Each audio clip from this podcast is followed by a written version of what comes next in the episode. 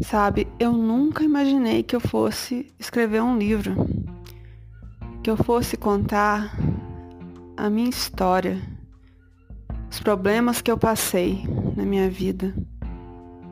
Mas eu resolvi escrever esse livro para ajudar as pessoas que estão passando por problemas também, que se sentem sozinhas, como eu me senti sozinha, que se sentem injustiçadas, como eu me senti injustiçada, que se sentem no fundo do poço, porque seus planos, os planos que ela fez para a vida dela, não deram certo, como eu me senti.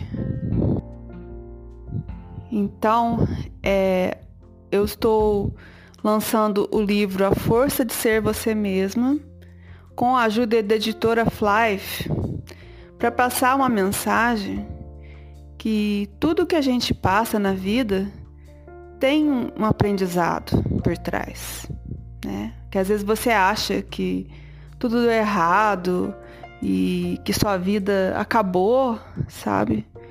E que não tem mais sentido né?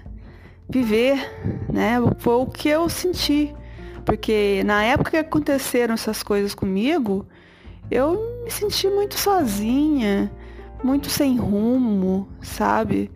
E eu achei que, que não tinha mais jeito, sabe? Minha vida. Porque eu planejei, eu queria que tudo fosse do jeito que eu tinha planejado e as coisas começaram a dar errado. E eu fiquei sem chão, né? Mas eu aprendi através dessa decepção que eu tive na minha vida que a gente pode procurar novos caminhos para gente. Você pode crescer é, através dos problemas que você passa na sua vida. Eu cresci, amadureci, comecei a buscar novas coisas para mim, coisas que eu nunca imaginava fazer, que eu me sentia incapaz de fazer.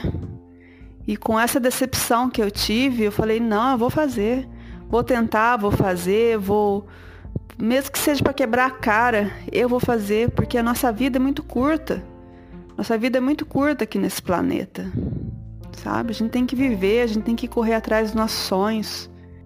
Sabe? Eu aprendi que as coisas acontecem na nossa vida como forma de aprendizado.